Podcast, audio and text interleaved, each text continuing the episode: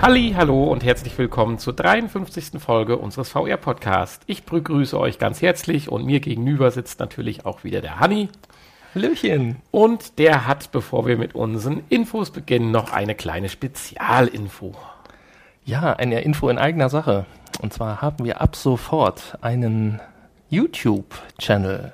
Und auf diesem YouTube-Channel werden wir in unregelmäßigen Abständen, oder plane ich zumindest, in unregelmäßigen Abständen, ja, Let's Plays und Bonusmaterial zu unserer, zu unserem Podcast zu veröffentlichen.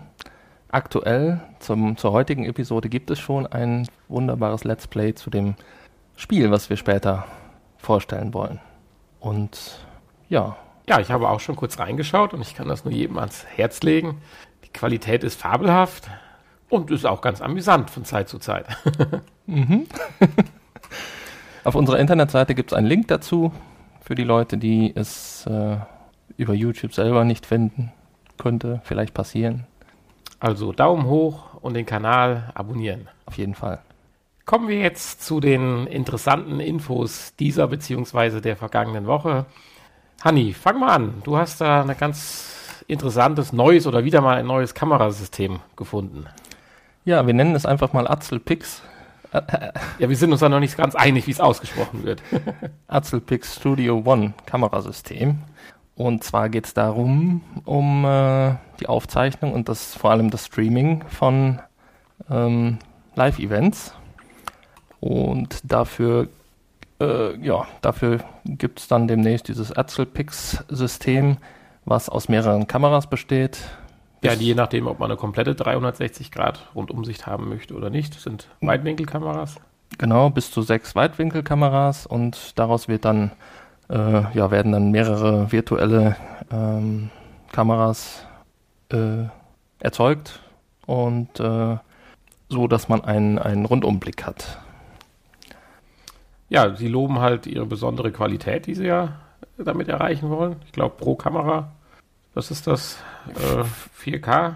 Ist das 4K? Ich bin gerade auch am überlegen. 4096 also mal 2880. Also genau 4K Pixel. wahrscheinlich nicht. Also ja, und äh, ich meine, wir hatten ja letztes Mal auch schon so ein Kamerasystem wieder vorgestellt oder so ein Dienst, der ja äh, sagt, in fünf Jahren müssen die Sachen so sein, als wenn wir live dabei wären. Ich meine, das ist jetzt ein weiterer Schritt dahin. Ganz interessant, äh, bevor ich dich gerne weiterreden lasse, war, dass die Qualität auch mit der Kabellänge der Anschlusslängen zu tun hat. Ich weiß nicht, ob du das gelesen hattest, dass also die Framezahl einbricht, je länger das Anschlusskabel ist. Ja, das ist ja, war ja schon immer so, ne? Ja, das kenne ich jetzt nicht unbedingt. Also, Nein. Äh, du sagst, wo immer schon, immer schon bei Kameras oder auch bei anderen? Muss ja, ich mir jetzt Sorgen machen, dass ich hier 50 Meter HDMI-Kabel in meiner Wohnung verbaut habe? Naja, solange es funktioniert, natürlich nicht, klar. Ja. Also, ja, hm, gute Frage. Prinzipiell. Äh, also, das heißt. HDMI ist es natürlich. Das heißt, es würde jetzt auch hier so sein, dass man sich vorher für die Framezahl entscheidet, weil das 100, äh, das 50 ja. äh, Frames äh, Signal nicht störungsfrei mehr übertragen wird bei so einer langen Kabellänge. So habe ich es doch zu verstehen und nicht das von alleine, wie bei einem PlayStation-Spiel die Framerate einbricht. ja, ich denke nicht. Kann ich mir eigentlich nicht vorstellen, nee. Also eigentlich entweder funktioniert es oder es funktioniert nicht. Und dann denke ich mal, kann ich vorher auswählen, ähm, welche Framerate ich übertragen möchte. Mhm. Klar, dass in, durch kürzere Kabel mehr Daten gehen, ist irgendwo schon immer so gewesen. Das ist das. Störungsfreier, oder? Genau. Ja. Okay, selbst. Und das hast du natürlich auch bei HDMI-Kabeln. Ein längeres Kabel ja, natürlich. Also besteht natürlich die Gefahr, dass du, dass es irgendwann nicht mehr geht ab einer bestimmten Länge, je nachdem, was für, für eine Qualität dein Kabel hat. Oder Richtig, ich musste auch schon das eine oder andere Kabel austauschen, ja. äh, um dann tatsächlich dauerhaft ein störungsfreies Signal in meiner Wohnung komplett zu verteilen. ja. Ja, also ich kann nur hoffen, dass solche, sag ich mal, Kamerasysteme oder Streaming-Dienste zunehmen, weil das ist ja doch wichtig, dass die Qualität gerade in dem Bereich zunimmt. Das ist richtig. Sie ja, reden ja auch noch ein bisschen von Low Budget. Äh, also Sie bezeichnen sich immer noch, dass Sie irgendwo für kleinere Produktionen oder kleinere, ja, ich sag mal, Events auch noch bezahlbar sind. Ja, genau, bezahlbar sind. Das ist das ja. Wichtige. Ja, ich würde sagen, muss man mal weiter beobachten, wenn man die ersten Videos sieht. Es gibt da ja auch diesen, dieses Portal, wo man sich, glaube ich, ein paar Videos anschauen kann. Und warten wir das mal ab. Ja, das war das Zeichen Das für die war- nächste Info. War das Übergang, Übergangssignal. Aber nicht, dass du jetzt glaubst, dass das immer kommt. Und zwar gibt es eins unserer ersten getesteten Spiele in unserem VR-Podcast. Mittlerweile auch für den PC. Honey, was kannst du uns dazu sagen? Ja, viel ja nicht, aber Ja, viel muss man auch nicht sagen. Aber es äh, um ist- was es sich handelt, sollten wir Ach vielleicht so, sagen. ja, Bat Batman äh, Arkham VR heißt es. Richtig. Äh, darum handelt es sich, genau. Und es war ja erst als PlayStation-Exklusivtitel irgendwie angekündigt und ähm, ja, dann hieß es irgendwann, es soll für den PC später erscheinen und so weit ist es dann jetzt gekommen. Es, es ist jetzt für den PC erschienen. Und zwar für die Systeme der HTC Vive und der Oculus Rift. Ja, Ja, und der Preis liegt bei knapp 20 Euro. den kennen wir ja schon. Ja, ja, aber ursprünglich haben wir ja mal mehr bezahlt. Nein. Waren wir bei 20 Wir waren- bei der Playstation? Ich ja, dachte nein, 34 nein, wir damals. waren bei 20. Ja, dann, dann will ich jetzt mein, dann packe ich meinen Schmach wieder ein und Nein, nein, nein. gehe in die So. Ecke. So schlimm war es nicht.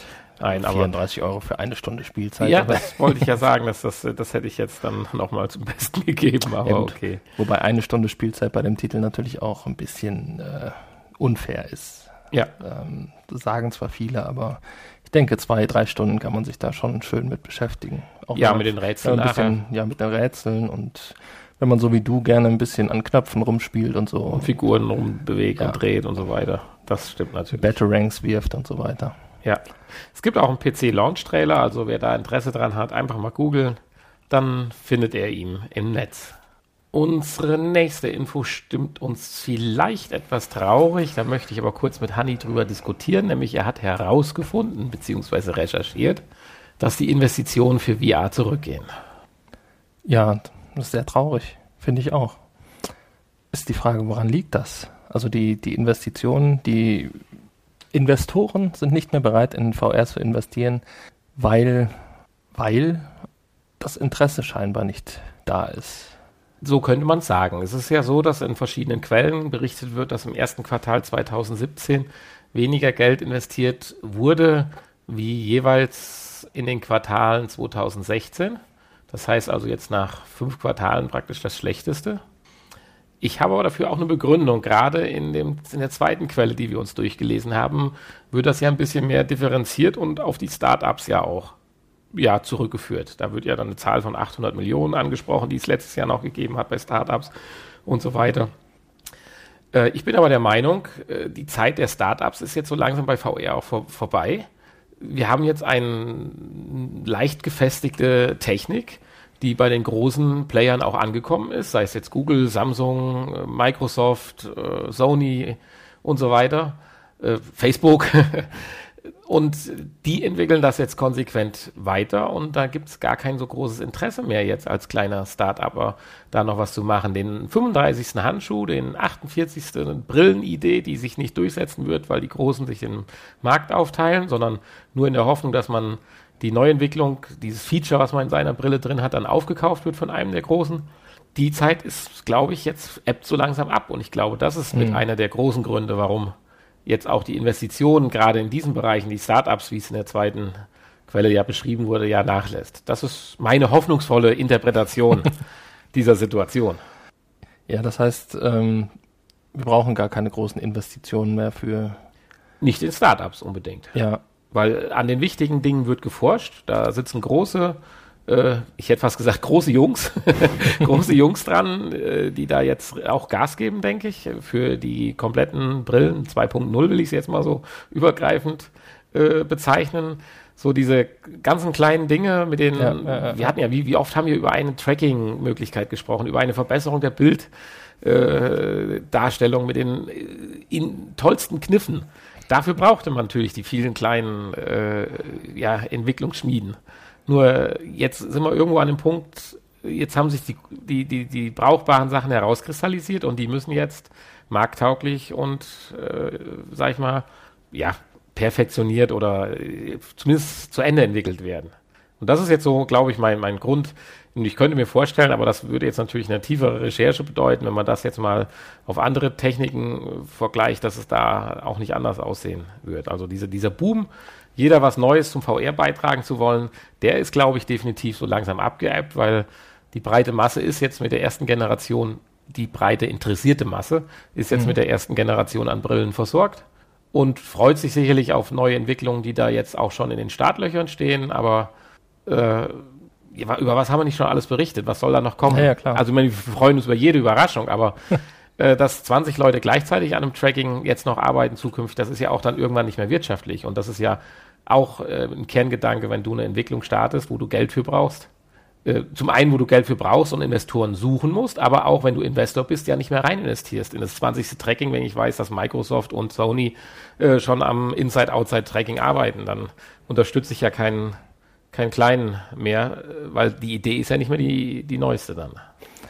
Wäre natürlich mal interessant zu erfahren, wie viel die großen Unternehmen denn richtig ähm, an ja, investieren in, in, die, in die Voranschreitung der. Ja. Äh, aber auch da, glaube ich, wäre jetzt ein Rückgang, ein gewisser Rückgang durchaus verständlich und normal, weil erstmal diese Kernbrille oder diese, diese, dieses ersten, ersten Schuss zu entwickeln mit allen Anstrengungen, damit auch ein gewisser Release eingehalten werden kann dass man jetzt irgendwo es ein Stück weit zurückfährt, um halt auch in eine wirtschaftliche, ja, in eine wirtschaftliche Zone zu kommen, in der man mit Sicherheit bei VR bei den Großen noch nicht ist, äh, ist auch nachvollziehbar. Für mich ist wichtig, dass nicht die Entwicklung irgendwo stagniert dahingehend, wie zum Beispiel beim 3D-Fernsehen, dass man dann irgendwann mal hört, die Produktion wird eingestellt oder sowas.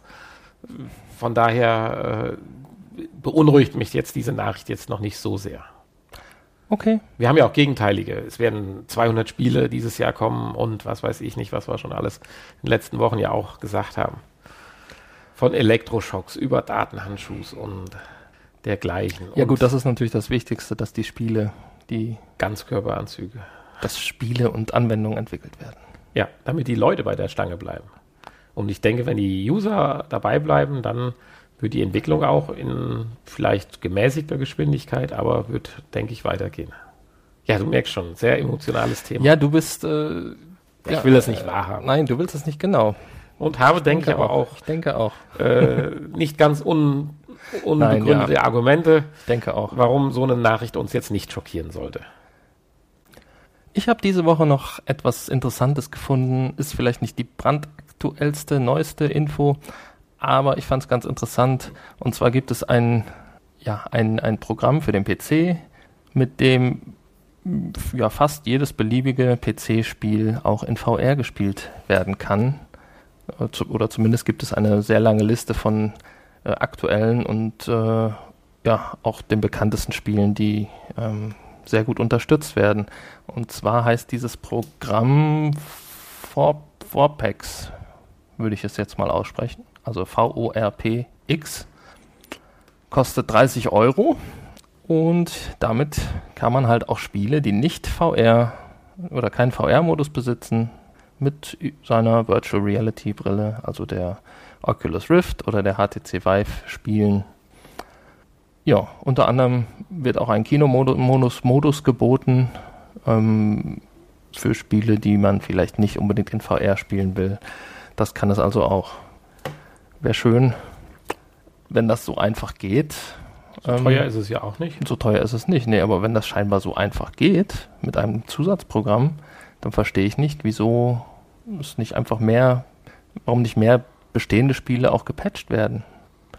Ja. Beziehungsweise, ja, sowas vielleicht auch für die PS4. Ich denke, das hat mit den Mindestanforderungen zu tun. Denkst du, die sind höher als bei reinen VR-Spielen ja, oder Spielen, die, weil die VR eine VR-Funktion halt mitbringen. Für VR optimiert werden, also bewusst Dinge weggelassen oder reduziert werden, damit äh, die Rechenleistung ja. der Mindestanforderungen der Grafikkarten, über die ja schon so viel diskutiert wurde, äh, ausreichen. Und wenn du jetzt aber das volle Programm, sicherlich werden auch irgendwelche Routinen drin sein, um die Textur etwas abzuschwächen und sowas, klar. Aber ich denke, du wirst da nur richtigen Spielspaß haben, wie es ja tatsächlich, wie du sagst, bei einigen äh, Spielen ja auch positiv bewertet worden ist, haben, wenn du auch eine richtigen, ja, wie sagt man, Monster-Grafikkarte in deinem Rechner hast.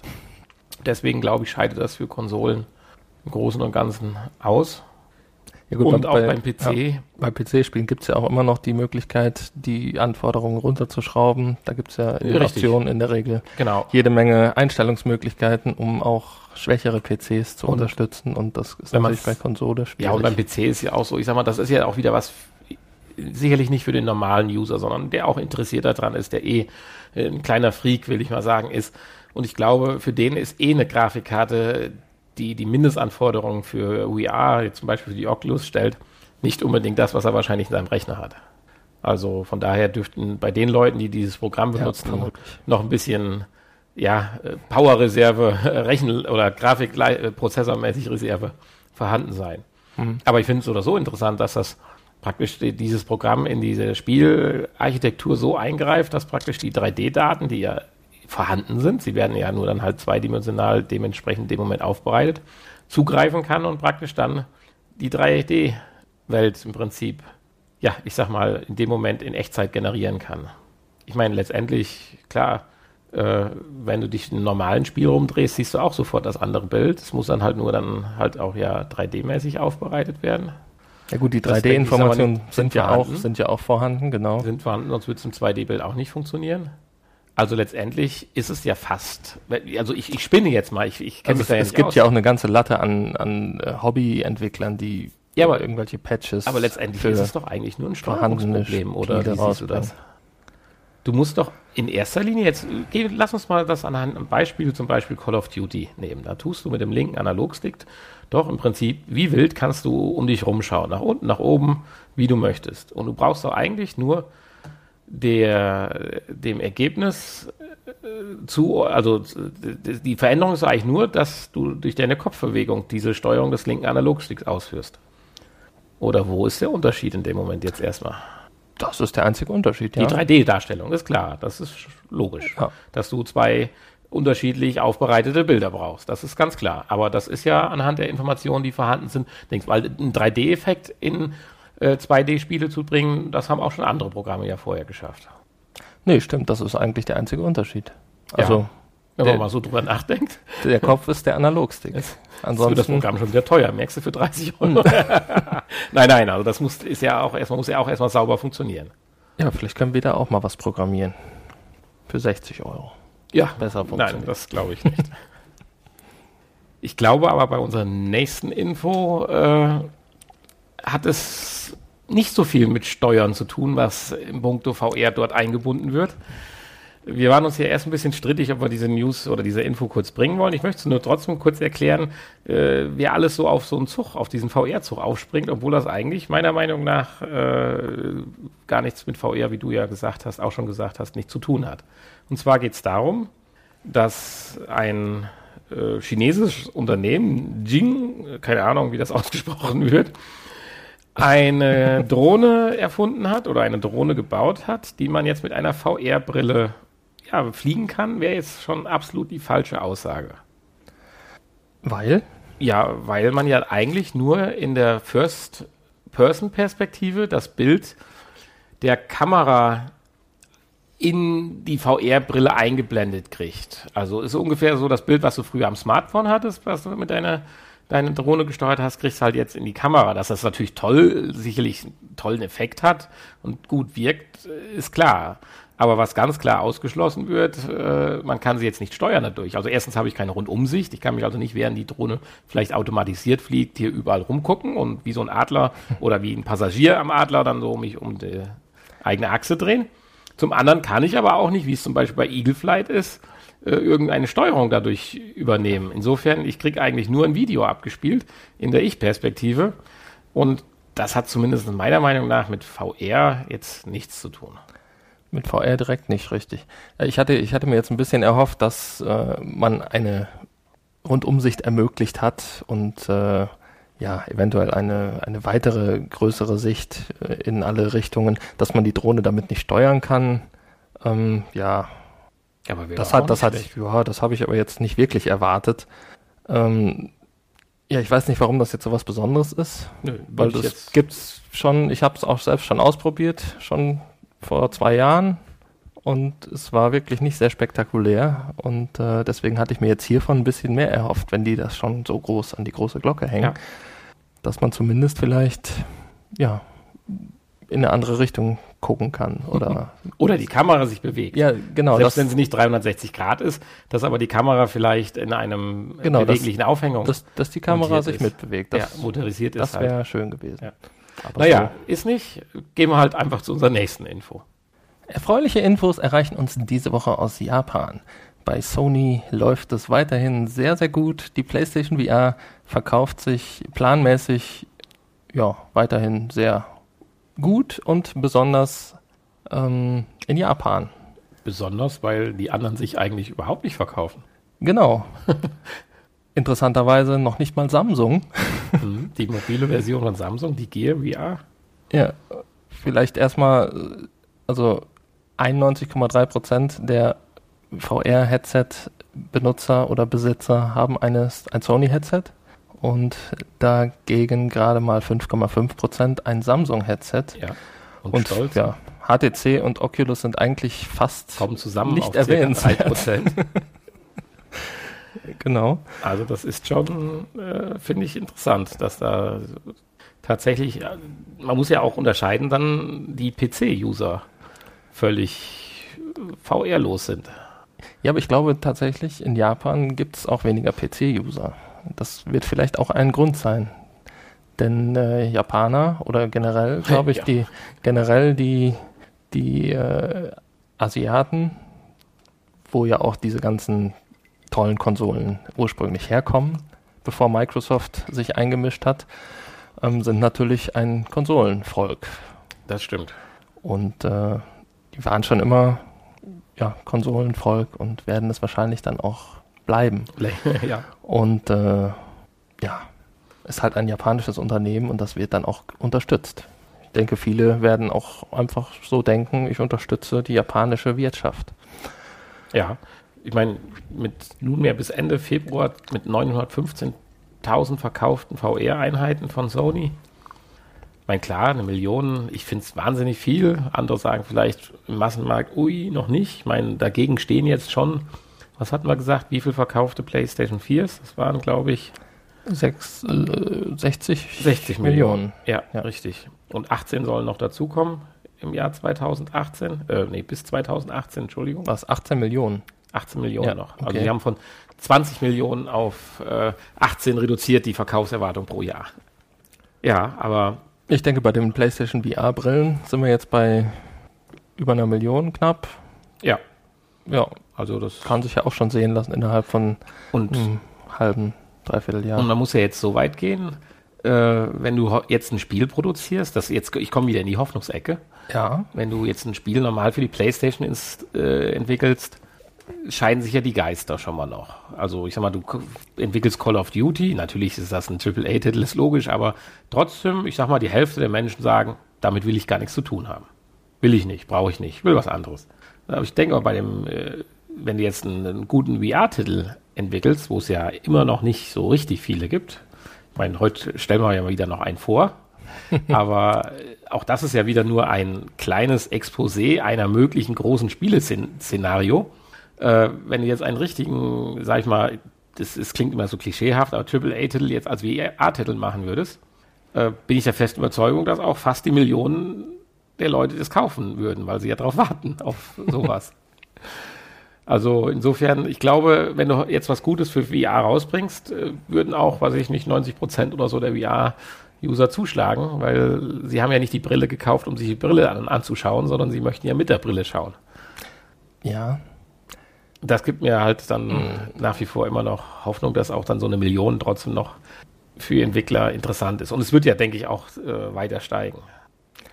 Wenn der Preis fällt, wohlgemerkt. Ich denke, wir sind jetzt wieder bei einem Punkt angekommen.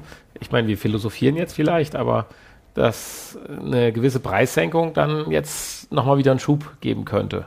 Weil ich glaube, die Leute, die jetzt 3,99 dafür ausgeben wollten, der Markt ist jetzt abgeschöpft. Ja, ich denke, das wird aber nicht mehr so lange dauern. Ja, nö, bin ich voll deiner Meinung, richtig. Ja. Weil mittlerweile, ich sag mal, sie wird dann bald ein Jahr alt. Naja. Bitte? Ja, ja. Irgendwann. Also, Irgendwann, also, ja. Äh, dann wäre bei mir schon wieder der Zeitpunkt, wenn ich es bis dahin nicht gekauft hätte, dass ich erst in der zweiten Runde einsteige. Ja. Weil die zweite Runde die, ja definitiv ja wahnsinnig, ob jetzt Sony überhaupt noch eine zweite Runde hat, sei mal dahingestellt, aber ich hoffe es doch sehr. Aber die wird es ja doch äh, nochmal wahnsinnige Verbesserungen geben in Bildqualität, in Tracking und so weiter. Ja, viele, die bis jetzt gewartet haben, werden wahrscheinlich auch tatsächlich auf diese Killer-App warten. Ja. Denen vielleicht sogar noch die 399 Euro egal wären, aber denen vielleicht einfach das Spieleangebot auch nicht zusagt. Was mhm. auch verständlich ist. Ja, ja, richtig. Ja. Naja. Aber dennoch eine ganz positive Info, denke ich. Also Sony, denke ich, wird auch weiterhin investieren in VR. Auch wenn andere vielleicht nicht mehr so viel investieren. In die Startups investieren, ja. ähm, ja. Auch investieren möchte scheinbar Adobe. Sie, zumindest haben sie eine, eine große Ankündigung gemacht, nachdem ja vor kurzem Facebook äh, 3D-Kameras vorgestellt hat, die ähm, mit denen volumetrische 360-Grad-Aufnahmen möglich sind, also die dann später auch begehbar sind. Ähm, hat Adobe jetzt eine große Ankündigung gemacht, sie könnten das auch ohne 3D-Kameras schaffen. Also jedes beliebige 360-Grad-Video auch begehbar machen. Volumetrische Videos, da sollte man vielleicht noch kurz ein Wort drüber verlieren, weil ich hatte tatsächlich, bevor wir uns dieser Info gewidmet haben, ja, ich sag mal, diese Phrase war mir noch nicht zu Gehör gekommen. Also, sag mal was dazu. Naja, im Prinzip habe ich ja alles gesagt. Also es sind Videos, die mit mittels 3D 360 Grad Kameras aufgenommen werden, also auch eine gewisse Tiefe haben und ähm, ja, es ähm, wird praktisch ein künstlicher 3D-Raum generiert, der nachträglich praktisch, wenn ich mal plump formulieren darf, mit dem echten Video als Textur belegt wird. So muss man es sich ja ein bisschen vorstellen. Weil es geht ja, ja, letztendlich darum, wenn ich das. Prinzipiell schon, ja. Es geht ja im Prinzip darum, die Kamera war ja an einem festen Standort. Du als nachher VR-Nutzer kannst dich aber in diesem Kamera-Bild-Videoszenario aber räumlich bewegen. Korrekt. So, und das ist ja mit dem eigentlichen Kamerabild ja nicht möglich, sondern es muss ja dann digitalisiert werden, es muss erfasst werden. Ja, genau, zumindest und ja auch die, die Texturen, sage ich mal so, Objekte eingescannt werden, werden, oder dass sie von links und rechts. Da gibt es ja. übrigens ein sehr schönes Video von Adobe. Äh, einfach mal googeln, das ist, ist nicht lang, ist, heißt Adobe Motion Parallax Demo 1080.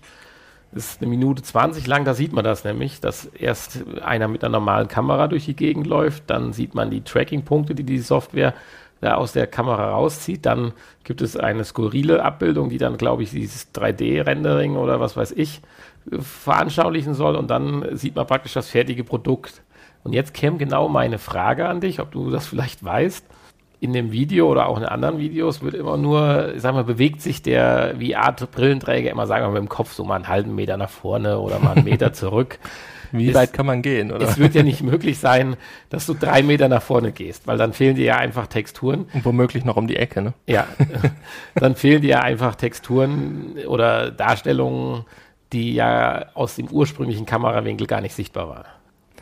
Und zaubern kann die Software ja nun auch noch nicht. Ja, das habe ich mir auch gedacht. Das ist eine Aber gute Frage. Kann ich dir jetzt nicht sagen, ne? Und der, dem eigentlichen Gros, wenn du jetzt sagst, das ist ein bewegtes Video, musst du ja auch folgen. Oder muss ja irgendwie automatisiert sein. Aber ich könnte mir halt vorstellen, dass. Das wird sich wahrscheinlich dann auf, keine Ahnung, zwei Quadratmeter beschränken. Ja, aber wenn du dir jetzt mal vorstellst, so ein äh, Museumsgang oder so, der geht mit einer vorgegebenen Geschwindigkeit dort durch und du hast halt die Möglichkeit, äh, ich meine, in dem Moment, wenn du vielleicht anhältst, anhältst, muss das Video nicht wieder laufen, kann ja dann im Standbild die Daten im Prinzip weiterverwenden. Hast dann die Möglichkeit, ein bisschen näher mal links zu den Exponaten ranzugehen, mal ein bisschen näher rechts an die Exponate ranzugehen. Also praktisch das Gefühl, dass du da bist. Ich meine, es wird irgendwo dann wieder das natürliche Ende haben. Du wirst dann nicht die Statue von der hinteren Seite dir angucken können. Das geht nun mal dann nicht. Dazu müsste dann ja alles 3D äh, ja, ja. gerendert und getrackt sein. Aber wenn das eine gewisse Automatisierung hat, dass man tatsächlich da ein System hat, finde ich das eigentlich eine ganz tolle Geschichte. Gibt, trägt mit Sicherheit dazu bei, ein natürlicheres Gefühl bei so einer, ja, ich sag mal, Museumsbesuch zu haben. Ist halt so, als wenn du in so einem kleinen Wägelchen sitzt und wirst durchs Museum gekarrt, kannst aber die ganze Zeit doch ein bisschen links, ein bisschen rechts, ein bisschen nach vorne dich bewegen und so und siehst halt nicht nur ein 3D-Video, wo du praktisch merkst, dass mhm. du wie am Stativ, weißt was ich meine? Also man, wie auf dem Stativ sitzt man ja normal fest beim 360-Grad-Video. Man merkt ja richtig, dass der Kopf völlig zentriert ist. Wenn ich aber jetzt in einem so einem, sag ich mal, so einem Durchgang bin und ich kann auch mal mich links in den Sessel bewegen oder rechts in den Sessel und dazu passt dann die Optik auch. Das sind ja manchmal nur Dezimeter, die dann äh, das Gefühl dir geben. Dann glaube ich, tut das unheimlich dazu beitragen, dass du das Gefühl hast, dass du doch äh, ja ein Stück weiter immersiv vor Ort bist. Ja, dürfte das Ganze deutlich angenehmer gestalten, kann genau. ich mir vorstellen. Ja, ein ja. angenehmeres Gefühl. Auch für, für, für mögliche Filme oder demnächst. Ja, oder, auch oder zum Beispiel, richtig. Serien, wie es sie ja schon gibt. Aber ja, also man hat immer so ein bisschen das Gefühl, dass man gefangen ist in seiner Position. Das stimmt, ja. Ich kann, kann mir das gut vorstellen. Für so einen Museumsbesuch würde ich mir weiterhin, glaube ich, wünschen, dass das dann voll animiert ist, weil da ja. erwartet man ja dann doch äh, vielleicht noch Zusatzfunktionen und irgendwelche zusätzlichen Infos. Dann halt eine Fahrt ähm, durch den Botanikgarten oder irgendwie sowas. Ja.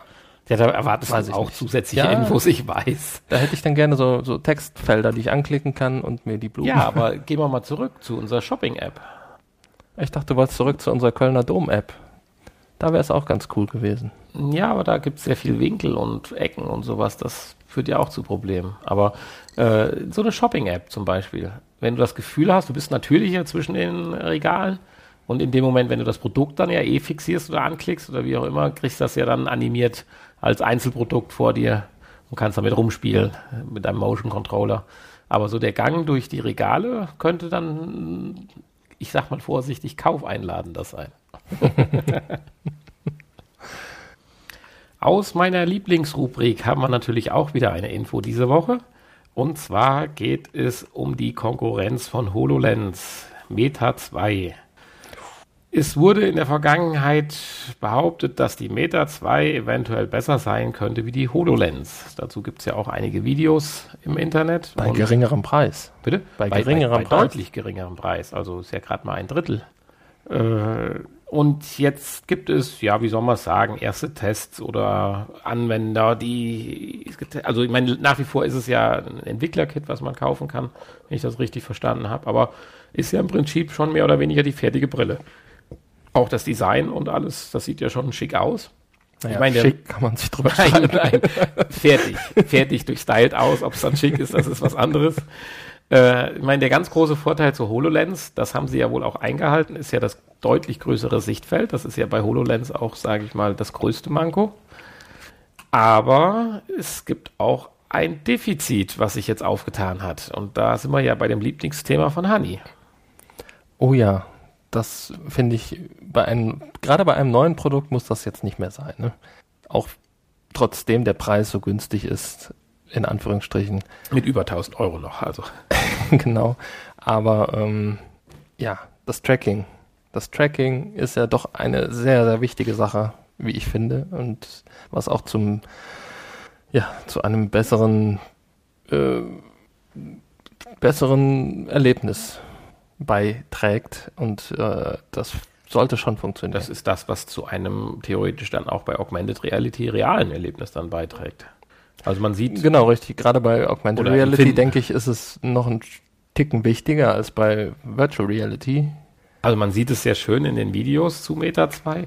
Da hüpfen dann so ein bisschen die Gegenstände im Raum rum. Also auch wenn es dann immer nur 5 cm links und 5 cm rechts ist, aber das wirkt irritierend und ich glaube, wenn ich da die Brille aufgehabt hätte, würde es mich auch richtig stören. Ich meine, da wird jetzt nicht weiter drauf so eingegangen, sondern einfach nur, was heißt nicht weiter drauf eingegangen? Also Überschrift mangelhaftes Tracking, okay, das sollte reichen. Aber äh, da hat die HoloLens doch einen riesen Vorteil. Also da scheint das Tracking ja, zumindest jetzt auch nach vielen, vielen Tests, ja super zu funktionieren. Und die Videos, die man da sieht, wenn man da so die Lemminge quer durch den Raum sich ihre Brücken und Treppen bauen sieht, da ruckelt und wackelt eigentlich fast nichts. Man hat ja. ab und zu mal einen Bildausfall. da gibt es dann aber dann meistens Gründe für. Aber so selten, dass man doch eigentlich sagen kann, das ist schon top. Ich hatte auch das Gefühl, das kann natürlich jetzt nur eine, äh, ein subjektiver Eindruck sein und auch an der Aufnahme liegen, dass äh, die, die Grafik oder beziehungsweise die Einblendung, so muss man es ja sagen, bei der HoloLens irgendwie schärfer, natürlicher oder klarer und deutlicher ist wie jetzt bei der Meta 2. Aber ich glaube, das kann man letztendlich erst wirklich beurteilen, mhm. wenn man sie beide aufgehabt hat. Das ist jetzt nur so ein Empfinden. Ich meine, klar, der Preisunterschied ist schon eine Hausnummer, aber ein, funktionieren soll, ein funktionierendes System erwartet man, denke ich, auch für 1000 Euro dann. Ja, aber du sagtest ja, es ist ja erstmal noch nur ein Entwickler-Kit und genau. sie arbeiten ja. Weil es gibt auch so fürcht, noch überhaupt nicht fürchterlich viele Anwendungen dafür. Also da muss ich sicherlich noch einiges tun und also es besteht noch Hoffnung. Insofern äh, können sie auch dran arbeiten. Du sagst natürlich, klar, die Brille ist bei weitem nicht so schick wie die HoloLens. Das ist natürlich der Sache geschuldet. Da kann man sich natürlich auch drüber, drüber streiten. Ne? Sie ist, es hat was. ja, okay. Es sieht ein bisschen so aus. Ich dachte mir, wie so manche äh, Science-Fiction-Filme, wo manche so, so Visierhelme aufhaben oder so. Aber das ist natürlich dem geschuldet, dem größeren Sichtfeld einfach. Du musst ja die Kameras so äh, platzieren, dass sie auf dem Display ja dann praktisch die, die, die, die Projektion dir wiedergeben, dass du für ein deutlich größeres Sichtfeld als bei der Oculus praktisch den, ja, die, die Einblendung halt dann auch wahrnimmst. Also insofern sieht das Ding jetzt schon ein bisschen unförmig aus, aber ich denke mal, dass wir damit irgendwo durch die Natur draußen laufen oder in der Öffentlichkeit rumlaufen, das wird ja auch noch ein bisschen hin sein. Ja. Also für auch. die eigenen vier Wände, denke ich mal, ist es jetzt egal, ob du die Meta 2 aufhast oder die PlayStation VR-Brille. Also das sieht beides gleich behämmert für einen Fremden oder Außenstehenden aus. Solange du keine Gäste einlädst, alles egal. Ja, genau. Dann läufst du bei Augmented Reality halt alleine durch deine vereinsamte Wohnung. ja. Mit den vielen Lemmingen natürlich. Du kannst dir ja dann virtuelle Freunde, Freunde einblenden. Genau. Alles kein Problem mehr. Für alle HTC Vive-Besitzer, die einen Wohnsitz in China haben oder aus China importieren möchten, haben wir jetzt noch eine kleine ein, eine Kaufempfehlung. Weiß ich nicht, können wir das so nennen? Gut, erstmal würde ich sagen, ja. Ein, ein Tipp empfehlen können wir es, wir haben es natürlich selbst nicht getestet, aber ab diesem Monat, ja, ab diesem Monat schon ist das Eye-Tracking-Modul A-Glass ähm, erhältlich. Also irgendwann diesen Monat soll es kommen. Und damit können alle Vive-Benutzer ihre HTC Vive aufrüsten und haben dann ein funktionierendes Eye-Tracking inklusive Foveated Rendering ja. heißt es, glaube ich. Das ist mal genau beim Punkt. Wofür brauche ich denn ein funktionierendes Eye-Tracking?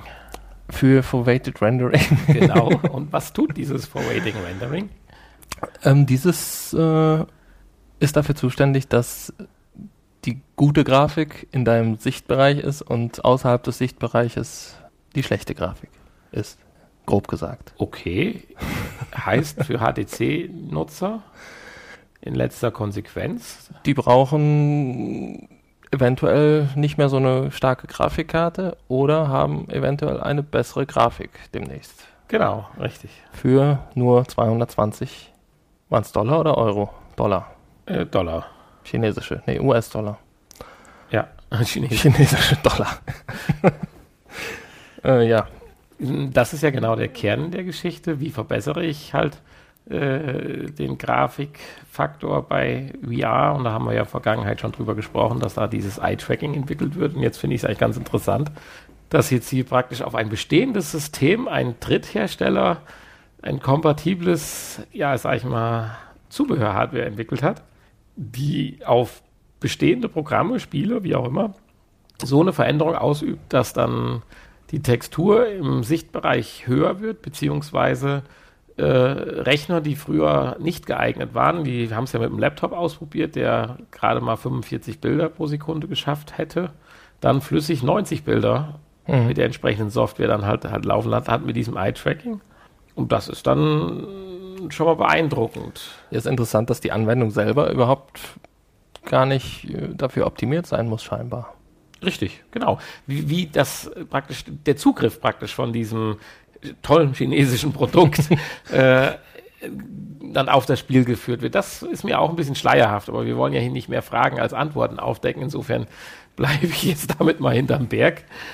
Äh, als Nachteil wird eigentlich nur, beziehungsweise man darf es eigentlich nicht als Nachteil bezeichnen, aber als, äh, als, als, es hat natürlich immer zwei Seiten, die Medaille. Diese ganze Geschichte hat natürlich eine gewisse Latenz nach sich. Mit fünf Millisekunden wird sie angegeben und der Redakteur, der das da ausprobiert hatte, meinte aber, dass er im Prinzip subjektiv überhaupt nicht feststellen konnte, ob jetzt dieses Rendering eingeschaltet ist oder nicht. Nicht bezogen auf die Grafikverbesserung, mhm. sondern auf die Latenz. Ja. Insofern klingt das, was man bis jetzt erfahren konnte, eigentlich sehr positiv. Ja, ich finde, das liest sich auch ganz gut. Und wenn das ein wirklicher Nährwert, die Installation muss man zwar manuell selber vornehmen, ist aber, glaube ich, mit so zwei Plastikeinlagen oder was das da ist, äh, noch akzeptabel. Ein, einen äh, weiteren USB-Anschluss braucht man. Das würde ich als, als echten Nachteil. Ja, aber bei HTC, das bei HTC hast du ja noch welche man. frei. Richtig, genau. bei der Oculus wäre es ja schwierig, bei 7 Des, 12. Deswegen gibt es den auch nicht für Oculus, äh, weil Oculus, ja. die maximale Anzahl von 256 USB-Ports überschritten hat mittlerweile. Ja, genau. Ja, aber ich denke, das ist ein tolles Feature. Und wenn man da jetzt noch ein paar Tests drüber hört, dass das wirklich eine merkliche Qualitätsverbesserung hat, könnte ich mir schon vorstellen, dass der ein oder andere nochmal die, ich sag mal, 200 Euro in die Hand nimmt und. Und für alle, die nicht in China wohnen und auch nicht in, äh, ja, interessi interessi interessiert sind, äh, das Gerät zu importieren, erscheint das Ganze auch im dritten Quartal in Europa. Genau. Und von daher denke ich, ist das mal ein, ja, sollte man es, ja, Gadget kann man es eigentlich nicht nennen. Ein Zubehör. Also ein Zubehör. Ein eine Entwicklung, Zubehör. die, denke ich, sehr positiv zu bewerten ist. Ja. Bevor wir nun zur Spieleempfehlung kommen, kommen wir zu einer neuen Rubrik unseres Podcasts. Und zwar haben wir schon einen Namen dafür. Äh, die PlayStation VR-Spiele der nächsten Woche. Genau, das hat sich ja beim letzten Podcast so ein bisschen eingeschlichen. Da ist mir ja gleitend vom Thema über das Thema praktisch zur Spielevorstellung gekommen. Mir gefällt der Titel noch nicht, wir müssen uns da was überlegen. Ja. Aber auf jeden Fall. What, what's next? Nächste Woche erscheint ein Spiel für PlayStation VR namens Gnock, wenn es denn so ausgesprochen wird. Und auch dabei handelt es sich ähnlich wie bei den Spielen, die wir letzte Woche für diese Woche vorgestellt haben. Für diese Woche vorgestellt haben und ja auch gleich vorstellen werden. Genau. Um ein Rätselspiel, was tatsächlich auch so ein bisschen ähnlich funktioniert wie Static, was wir jetzt gleich vorstellen werden. Also man hat eine Kiste, die man sich von allen Seiten angucken kann und muss dort, die man allerdings in dem Fall auch aufmachen kann. Ähm, innen drin und außenrum und überall sind Hebel und Schalter und Rätsel zu lösen. Und ähm, ja, es sieht ganz spannend aus. Es gibt eine Demo dazu. Auf der Demo-Disc, die ich weiß nicht, ob auf der die dabei lag oder auf der, die man runterladen, runterladen kann. Musste, ähm, auf jeden Fall gibt es eine Demo zu dem Spiel. Und ähm, ja, ich fand die Demo ganz spaßig und werde es mir mit Sicherheit kaufen. Für PlayStation Plus Mitglieder ist das Vorbestellen wieder etwas günstiger. Das Spiel selber kostet 15,99 und Plus-Mitglieder sparen jetzt nochmal 10%, wenn man sich innerhalb der nächsten drei Tage oder zwei Tage äh, entscheidet. Richtig. Interessant ist vielleicht noch die Grafik zu erwähnen, nicht wie bei dem Spiel Statik, was wir ja gleich vorstellen, sondern hier ist es eher eine etwas verspielte Grafik. Genau, eher mehr so die, ähm, ich, ich glaube, es gibt auch keine richtige Story dazu, also mehr so die Familiengrafik, das familienfreundlichere Spiel. Richtig, so ein comichaft ist vielleicht nicht ganz der richtige Begriff, aber es hat so ein bisschen, ein bisschen so, ein, so ein, diesen japanischen, diesen japanischen Spielshow, japanischen Spielshow-Touch. Ja, richtig, genau. ja, trotz der bunten Kindergartengrafik werde ich mir das Spiel gerne anschauen und eventuell haben wir es ja nächste Woche schon in der Empfehlung, wenn es denn empfehlenswert ist. Nun kommen wir aber erstmal zum, zur Empfehlung von dieser Woche. Ich habe mich ausführlich damit beschäftigt. Das, ich mach, sag's gerne nochmal. Wir haben einen YouTube-Kanal, auf dem könnt ihr euch das anschauen, wie ich dieses Spiel äh, gespielt habe und getestet habe. Und ja, es heißt Static diese Woche. Es heißt auch nächste Woche noch so, aber unser äh, Spiel diese Woche heißt Static und es ist ein Rätselspiel in einer, es spielt in einer, in einem Labor. Man ist gefangen genommen worden, praktisch von diesem Doktor, ich weiß gar nicht, hat er einen Namen? Wahrscheinlich hat er einen Namen, den ich mir nicht gemerkt habe, weil ich so aufgeregt war. Mit einem verpixelten Gesicht. Und ja, der hält uns dort gefangen und macht Test mit, Tests mit uns. Scheinbar Intelligenztests. Wie das Ganze endet, möchte ich natürlich nicht verraten. Aber ja, es ist ein wirklich schönes Spiel und ich äh, würde fast sagen, dass es nochmal mein zuletzt bestes Spiel ablöst als aktuell bestes PlayStation VR-Spiel. Obwohl das ja auch schon nicht schlecht war. waren wir ja schon sehr begeistert. Ja, ja. Also das Spiel ist sicherlich etwas minimalistischer. Nicht in seiner Komplexität der Rätsel, aber in seiner Umgebung einfach. Also noch, noch minimalistischer. Nicht nur ein Raum, eine Ecke, sondern eine Kiste. Eine Kiste, Natürlich ja. tut der Raum sein Übriges dazu, selbstverständlich. Man, man ist natürlich äh, auf dem Stuhl gefesselt und kann sich nicht frei bewegen, aber und die Hände sind in dieser Kiste gefangen. Ähm, es gibt aber durchaus auch Rätsel, die außerhalb der Kiste sich abspielen, wo man dann ja auch Dinge außerhalb der Kiste steuern und bewegen kann, mhm. muss, mhm. um diese Rätsel zu lösen. Aber das äh, sieht natürlich, sieht man dann selbst. Ich will da nicht zu viel verraten. Ähm, ja, du hast mich gerade irgendwie. Habe ich dich rausgebracht. Das tue ich so häufig, das tut mir wirklich leid. Daran müssen wir arbeiten. Nein, aber äh, es ist ja schon so, dass das Grundprinzip ist erstmal, du musst deine Hände befreien, die in der Kiste gefangen sind. Und das ist verbunden mit einem Intelligenztest, aber eine größere Geschichte dahinter gibt es ja nicht, obwohl ja immer so verbindende Elemente noch versucht werden einzubringen. In dem Zuge vielleicht kurz nochmal wieder der Hinweis, auch das Spiel ist nur auf Englisch mit englischen Untertiteln. Ja. Ja gut, es gibt natürlich eine Geschichte. Es wird nicht wirklich aufgelöst, warum man dort äh, diese Rätsel lösen soll, muss. Aber ähm, ja, es, es, gibt natürlich eine kleine Geschichte, die auch eigentlich äh, ganz nett aufbereitet ist und ja, teilweise lustig, teilweise auch ein bisschen beängstigend. also es gibt auch durchaus Stellen, wo man zusammenzuckt. Aber äh, ja. Ähm, Aber mir schien die Motivation bei dir sehr hoch diesmal. Nie, das nicht nur daran liegt, dass du ein Let's Play gemacht hast, sondern auch weil die Art der Rätsel und Kniffe dich schon gefasst haben. Du sagst ja, es wird ja auch schwieriger zum Ende hinaus. Ja, so es ging recht locker flockig los und die ersten Rätsel sind auch noch relativ einfach zu lösen. Aber so spätestens ab dem fünften Rätsel braucht man dann schon mal, also ich brauchte zumindest etwas länger. Vielleicht habe ich mich ein bisschen dumm angestellt an der einen oder anderen Stelle. Man steht dann auch schon mal auf dem Schlauch natürlich, weil man einfach sich an irgendetwas festbeißt, wo man dann denkt, da muss es weitergehen und dann ist es dann doch die falsche Richtung. Das passiert natürlich. Ähm, hatte ich jetzt so bei anderen Rätselspielen, die mir doch immer auch äh, was unser zuletzt bestbewertetes Spiel, ähm, wie hieß es? Äh, I Expect You to Die. Richtig. Ähm, was einfach doch noch ein Ticken zu leicht war. Mhm. Ja, ja, wir sehen schon, unser Hanni ist hier der, äh, der Rätselfuchs.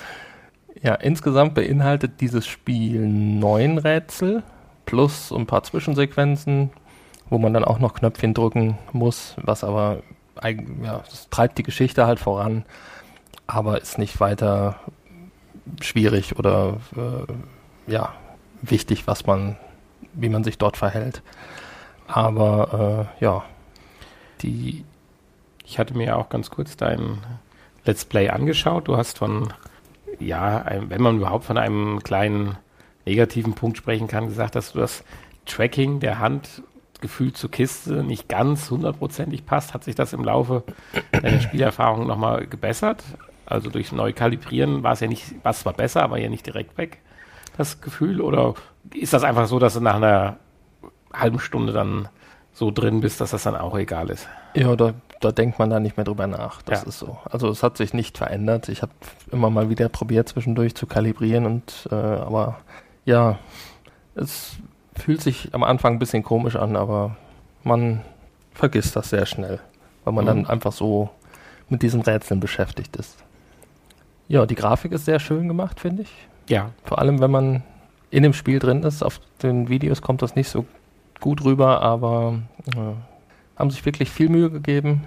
Und auch bei der Erstellung der Rätsel haben sie sich sehr viel Mühe gegeben. Also, definitiv. Also das war ich schon Top. beeindruckt, wie viele verschiedene Ideen die hatten, ein Rätsel aufzubauen und das teilweise in dieser kleinen Kiste zu verpacken dann auch.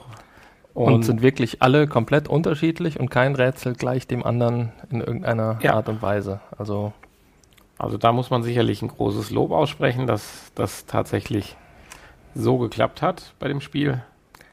klar, Und- ich würde mir auch hier wünschen, dass das Spiel ein Ticken länger noch gewesen wäre. Vielleicht doppelte Menge. Ja, Also ich habe jetzt drei Stunden in etwa gebraucht zum Durchspielen für diese neuen Rätsel.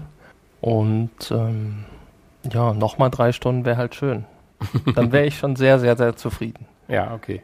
Auch wenn es dann immer noch kein ganzes vollwertiges Spiel wäre. Und kostet 19,95 Euro. Die Gefahr ist ja dann gegeben, dann, wenn man dann versucht, zu viel Content zu machen, dass dann die Qualität nachlässt. Also das könnte ich mir vorstellen, dass das muss die erstmal hinbekommen, jetzt dann auch noch weitere Videos wieder. Okay. Äh, also nicht Videos, sondern Rätsel. Rätsel, Ja, ja, ja. Sequenzen hinzubekommen. Gut. Steckt natürlich dann noch ein bisschen Entwicklerarbeit hinter. Klar. Wenn man, ich denke, das ist auch nicht so einfach, sich diese Rätsel in der Komplexität, die sie da vorhanden sind, ähm, auszudenken. Muss ja auch alles funktionieren nachher. Und darf auch nicht zu schwierig sein. Also, ich denke, so Rätselspiele, da so einen guten Mittelweg zu finden, ist nicht so einfach. Meine, es gibt ja auch nicht so die üblichen Schwierigkeitsgrade, die man einstellen kann, leicht, mittel, schwer. Das ist ja äh, auch bei solchen Spielen dann immer etwas Ja. schwieriger, definitiv die Balance da zu finden. Aber definitiv denke ich eine Empfehlung, hast du ja schon am Anfang vorweggenommen.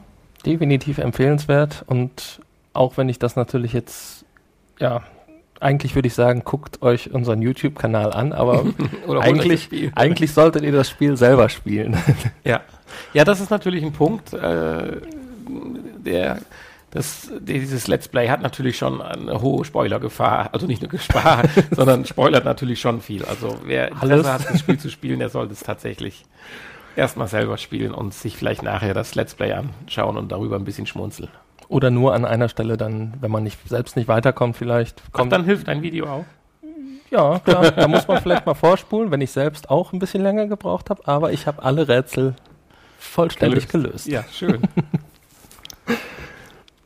Ja, Ja, ich hoffe, dass von dieser Art von Spielen oder nicht nur von dieser Art von Spielen, die einem so viel Spaß machen, auch aus anderen äh, Genres, aber noch ein paar mehr kommen, weil dann, glaube ich, geht das mit dem VR äh, natürlich. Du, du hast dir in der letzten Folge noch Sorgen gemacht um den äh, Spielenachschub, dass da keine Ja, qualitativ hochwertigen Spiele, die dich ja aber auch diese Woche haben wir wieder nur eins, fassen. was wir für nächste Woche ankündigen können. ja nu, aber eins ist besser als Wie würdest, ein gutes jetzt, ist besser als drei schlechte. wie würdest du denn jetzt hier dieses Spiel Statik äh, sehen, wenn es jetzt kein VR hätte? Ich meine, 2D am Bildschirm, den Gyrosensor im DualShock, könnte man auch die Kiste mitbewegen. Ich sag mal, VR ist jetzt nicht unbedingt notwendig, ne?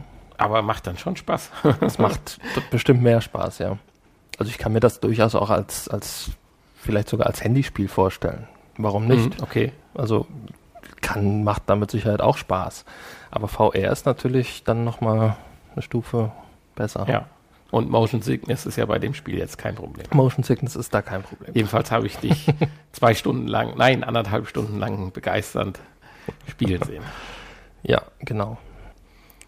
Ja, Viel mehr gibt es da auch, glaube ich, nicht zu sagen. Nein, Wie gesagt, einfach ausprobieren. 1999 kann man ausgeben für drei Stunden Spaß. Ja, und vielleicht kommt es in den nächsten Wochen auch nochmal dann irgendwann bei einer PlayStation Plus Aktion oder so. Wer jetzt noch ein bisschen hadert, sollte dann spätestens zugreifen. Genau. Oder wenn man gar kein Interesse hat, einfach unseren YouTube-Kanal Ja, das natürlich. ja, wir können nicht oft genug darauf hinweisen. besuchen und sich das Let's Play angucken. Ja, das war's schon wieder. Genau. Haben wir auch wieder unsere Stunde voll. Dafür, ja, ja, ja. Letztes Mal fehlten ja drei Sekunden. Ja. Ach ja, da war was, genau. Richtig. Diesmal werden wir es knapp überschreiten, wahrscheinlich mit unserem kurzen Nachgespräch. Ich würde sagen, ansonsten die Leute, die nicht am Nachgespräch interessiert sind, die können wir ja jetzt schon mal Zum YouTube-Kanal überleiten. in den, in den weiteren Mai schicken und zum YouTube-Kanal überleiten. Ja, vor allen Dingen alles Gute und vielen Dank fürs Zuhören. www.vrpodcast.de Ja, besuchen und und Kommentare hinterlassen. genau, jetzt gibt es ja noch eine Möglichkeit, mehr Kommentare Bei zu hinterlassen. schön einen Stern. Ein Stern ist gut. Sterne verteilen. Fünf, fünf, fünf Fünf Sterne. wären gut. Oder vier. Ja, ein Stern ist gut, war jetzt ironisch gemeint, aber Ja. wer das meint, kann das natürlich auch. Dann haben wir zumindest einen Stern. Naja, den haben wir ja. Ja, das stimmt. Wir haben auch fünf. Ja. Premium 5 Sterne. Ja, also von meiner Seite ein Tschüss. Ja, und von meiner Seite auch ein Tschüss. Tschüss. ja, Prost zum Nachgespräch. Prost. Ja, Prost. Prost. Hier. Prost zum Nachgespräch. Uh.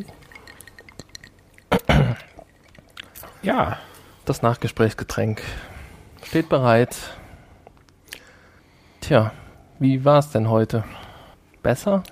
Anstrengend Schlechter? Anstrengend? Ja, wir Viele brauchen- Infos? ja, Infos und auch viel, viel, ja, wir müssen den Mittelweg da noch finden, glaube ich, aber das schaffen wir beim nächsten Mal. Ich war natürlich auch von der Flut der Infos heute überrascht, aber Folge 100.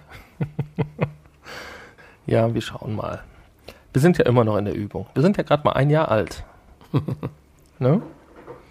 ja, genau, ein Jahr. Können gerade laufen. Nein, mit einem Jahr schon laufen. Hm. Ja, vielleicht. Entweder, entweder laufen oder Mama sagen. Ja. ja, aber ansonsten fand ich jetzt Habe ich da gerade eine kleine Maus durchs Studio laufen sehen? Quatsch. Ja, dann war das vielleicht nur ein Schatten oder ein Lichtreflex. Reflex? Re Ja, willst du mich jetzt veralbern? Also in Anbetracht dessen, dass unser Studio mein Wohnzimmer ist, hätte ich jetzt größere Probleme damit. Von wo bis wo denn? Naja, von da bis da so in die Richtung. Aber es war bestimmt nur eine, ein Schatten, ein Licht. Ich glaube, du hast eine Mäusephobie. Nein, überhaupt nicht. Nein, ich habe tatsächlich eine Hausmaus, die ist allerdings am Speicher. Verstorben. Äh, Ja, ich glaube, das ist eine neue mittlerweile. Die alte Hausmaus ist ja doch tragischerweise, mh, hat sie Suizid begangen. Das ist natürlich traurig. Ja, sie ist in meine Lebendfalle gegangen und hat da mein reichhaltiges Nahrungsangebot, was ich zur Verfügung gestellt hatte, Abgelehnt. abgelehnt. Sei selber schuld. Ja, und das, Hungerstreik. im Nachhinein gesehen könnte es natürlich auch sein, dass sie verdurstet ist. Hm. Ich habe sie nicht exhumiert, also insofern wird das ein ungeklärtes Rätsel bleiben. Jetzt werden uns alle Tierschützer. Ah, das war's. Jetzt erschreckt mich doch nicht so hier immer. Der Lichtpunkt war es dann. Okay. Nein, alle Tierschützer. Ja, das, nein, das war ja nur Werden wirklich uns jetzt nicht. entabonnieren. Ja, nein, da, dazu sei ja selber gesagt, ich habe es ja wenigstens versucht. Ich wollte sie ja nicht, also viele andere äh, Ja gut, man hat dann Mitbewohner in natürlich- diesem Haus wollten sie Ja, ja, einfach nur gnadenlos töten. Man hat dann ja auch eine gewisse Verantwortung, ne? Ja, ich habe aber wöchentlich danach geschaut und ich konnte ja nicht davon ausgehen, dass diese blöde Maus, wenn ich es mal so sagen darf, nach über einem Jahr dann, dann doch sich nochmal in dieser Falle blicken lässt. Nur weil das Nutella-Brot mittlerweile so lukrativ und ansprechend war, dass sie dann meinte, nach einem Jahr da reingehen zu müssen. Übrigens, hat's, eins ist klar, also schimmeln tut ein Nutella-Brot nicht. das kann ich dir definitiv sagen, auf der trockenen Umgebung eines Speichers. Schimmel braucht Feuchtigkeit, ne? Das ist Ja, bekannt. ja. Gut, jetzt sind wir sehr weit im Nachgespräch abgedriftet. Ja, kann ja auch. Man Wir könnten auch noch auf unseren anderen Podcast hinweisen. Da fangen wir ja ganz frisch mit unserer dritten Staffel jetzt an. Ja, stimmt. ja, du tust gerade so, als wäre das Wusste ich gar nicht. Mit wem denn? Ich bin doch ausgestiegen. Nein, du bist nicht ausgestiegen. Noch nicht. oh, das ist die Überraschung, die du für heute angekündigt hast. Nein, ja, den Potspot. Genau. Staffel 3 demnächst bei eurem Podcatcher. Ja, wie gesagt, das dürfte auch wieder interessant werden. Du hast ja, oder wir haben uns ja ein paar neue, was heißt ein paar neue, wie immer zur neuen Staffel ein paar Veränderungen einfallen lassen. Natürlich werden die, denke ich mal, hoffe ich mal, die äh, Podcasts natürlich noch äh, vorgestellt und äh, so ein bisschen bewertet. Aber das drumherum, das ändert sich ja bei uns von Staffel zu Staffel. Manchmal auch in der Staffel, aber so ist es halt. Es ist halt ein lustiger Podcast. Ah, ich hätte den in der Rubrik Comedy einordnen sollen, stimmt's? Habe ich, glaube ich.